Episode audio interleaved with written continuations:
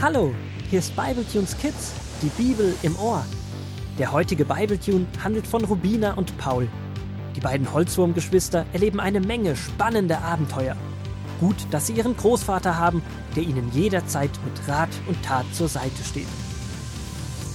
So auch heute, an diesem brütend heißen Junimorgen. Ja wirklich, brütend heiß und das schon am Morgen. Die Nächte geben schon seit Tagen kaum mehr Abkühlung. Da der Schulweg für einige Würmer zur Qual wurde und man Angst hatte, dass der ein oder andere auf der Strecke vertrocknen könnte, hatte man sich entschlossen, die Schulaufgaben nach Hause bringen zu lassen. Und so kommen nun ein paar Schüler weniger zum Unterricht. Grünaldo, der bei solchem Wetter vor Freude noch höher springt als sonst und jeden Sonnenstrahl genießt, springt gerade in hohem Bogen Richtung Familie Wood. In einem passenden Moment springt er durch die kurz geöffnete Fliegengittertür. Alle Insekten sind sich einig, dass dies eine der frechsten und unnötigsten Erfindungen des Menschen ist. Nun hat es Grünaldo fast geschafft. Ein letzter Sprung und er ist da. Ich glaube, es hat geklingelt. Rubina, kannst du zur Tür? Ich, ähm, äh, ich kann gerade nicht. Was machst du denn schon wieder? Aber ja, ich robbe schon. Bestimmt ist es Ronaldo mit unseren Hausaufgaben. Er ist es und übergibt Rubina freudestrahlend die Hausaufgaben, beziehungsweise das, was davon noch übrig ist. Seine weiten Sprünge haben dem losen Papierstapel, den er sich unter einen seiner freien vier Arme gesteckt hatte, nicht gut getan. Das ein oder andere Blatt scheint verschwunden. Etwas beschämt und rot angelaufen, entschuldigt er sich. Doch Rubina verabschiedet sich mit einem fröhlichen so schlimm ist das nicht. Jetzt haben wir weniger Hausaufgaben. Und ich habe mal einen grasgrünen Grashüpfer mit knallrotem Kopf gesehen. Das ist doch auch mal was. Wie verabredet kommt Großvater um die Ecke und gemeinsam suchen sie Paul. Gemeinsam wollen sie wieder in der Bibel lesen. Als sie Paul im Kinderzimmer nicht finden, hören sie ein Platsch aus der Küche. Dort eilen sie hin und sehen einen kleinen weißen Wurm in einer großen weißen Pfütze. Paul, was ist denn mit dir passiert? Alles in Ordnung, Paul? Äh, ja, alles bestens. Ähm, Was ist denn das für ein Zeug? ich nenne es Paulchens unverbrennbar Paste gegen Sonne. Kurz, Pups. Pups, Paulchen, egal was das für ein Zeug ist, aber ich glaube nicht, dass sich jemand freiwillig mit Pups einschmiert. Naja, an dem Namen kann man ja noch mal feilen. Was ist das denn für eine Wunderpaste, lieber Paul? Wisst so langweilig. Sommer ist etwas Tolles. Draußen spielen, Eis essen. Aber wir sitzen hier drinnen, weil es zu heiß ist. Und Schularbeiten können wir auch keine machen. Die kommen ja immer nur zur Hälfte hier an. Und das findest du natürlich ganz furchtbar. Nö, am Anfang war das ja noch cool. Aber ich will ja eigentlich was lernen und mehr verstehen von der Welt. Da ist die Schule ja ganz cool. Und das mit dem Lernen und die Hausaufgaben, hm, das schafft man ja schon irgendwie. Aber was hat es denn jetzt mit diesem weißen Zeug zu tun? Die Menschenfamilie Stamm da unten. Ich beobachte sie schon lange, und seit es so heiß ist, schmieren die sich immer mit so weißem Zeug ein. Lukas, der älteste und coole Skateboarder, ist gestern rausgegangen, ohne sich damit einzuschmieren, und kam rot wie eine Erdbeere zurück. Hat gejammert, und seine Mutter hat ihm dann die Tube gezeigt und ihn gefragt, ob er sich denn nicht eingecremt hätte. Da wurde mir klar, das muss ein Wundermittel sein, mit dem wir wieder in die Schule können. Ich habe mich runtergeschlichen, die Rezeptur notiert und habe experimentiert. Das hört sich ja wunderbar an. Hat es geklappt? Können wir wieder raus? Nein und ja. Nein und ja?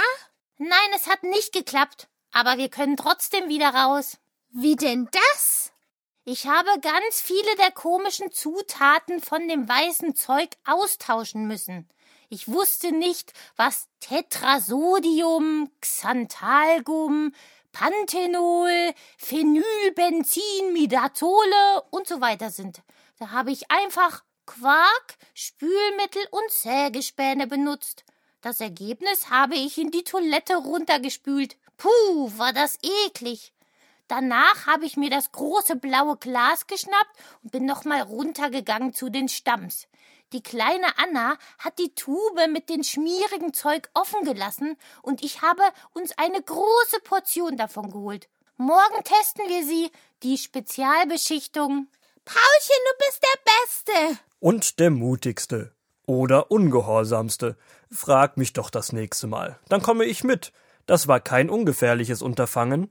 Apropos ungefährlich ist unsere Geschichte aus der Bibel auch nicht.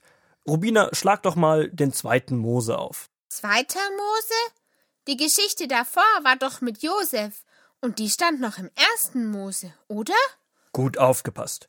Die ersten Bücher der Bibel sind die fünf Bücher Mose. Das erste Buch Mose nennt man auch Genesis, das zweite Exodus. Weiter geht es mit Levitikus, Numeri und dann Deuteronomium. Deuter was? Deuteronomium, Rubina.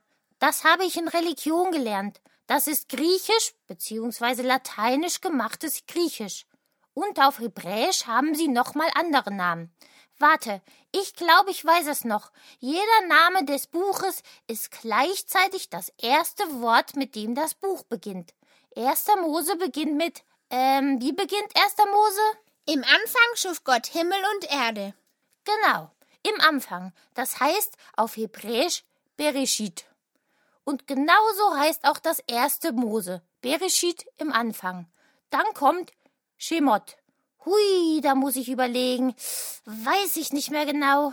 Das heißt Namen und ist das zweite Buch Mose. Sehr gut, Paul. Vayikra bedeutet er rief und ist dritter Mose.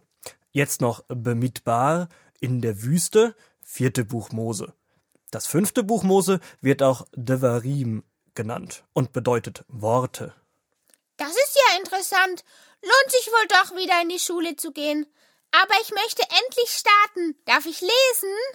Dagegen hat niemand etwas, und so liest Rubina aus 2. Mose 1 die Verse 1 bis 7.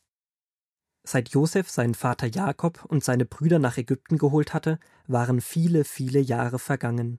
Nun lebten ihre Nachkommen im Land Ägypten. Sie waren zu einem großen Volk geworden, so wie Gott es Abraham, Isaak und Jakob versprochen hatte. Sie wurden Hebräer oder Volk Israel genannt, nach dem neuen Namen, den Gott damals Jakob gegeben hatte. Okidoki. Hm, Josef ist jetzt also schon lange tot.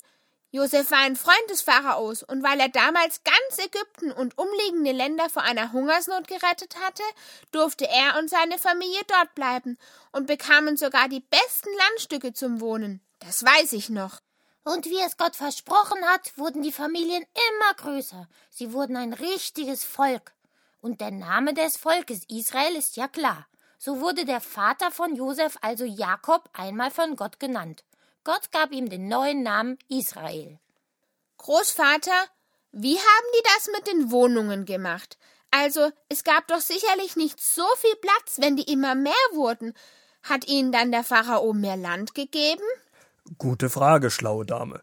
In der Tat war das gar nicht so leicht, und wenn man weiterliest, kommt es relativ schnell zu Problemen, zu sehr gefährlichen Problemen, denn wie es ganz am Anfang der Geschichte steht, es sind viele, viele Jahre vergangen, und die meisten Ägypter erinnern sich gar nicht an Josef. Aber das lese ich euch morgen vor.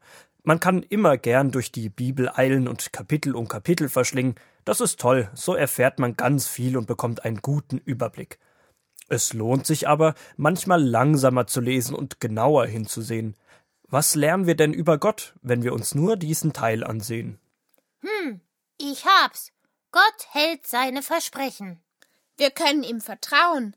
Er hat Josef und seinem Vater und dem seinen Vater und dem seinem Vater ja schon versprochen, dass er bei ihnen ist, sie nie loslässt und zu einem großen Volk machen wird. Und wir lesen viele, viele Jahre. Das heißt, manches braucht seine Zeit. Manchmal mehr als uns lieb ist. Aber wenn Gott spricht, meint er es auch so, wie er es sagt. Das ist cool. Gott hat das Volk Israel zu einem großen Volk gemacht, wie er es versprochen hat. Und in der Bibel gibt es einiges, was er zu uns sagt. Wollen wir diese Schätze finden? Seid ihr dabei? Ja, wir, sind dabei. Schätze bergen mit Großvater. Und mit Gott.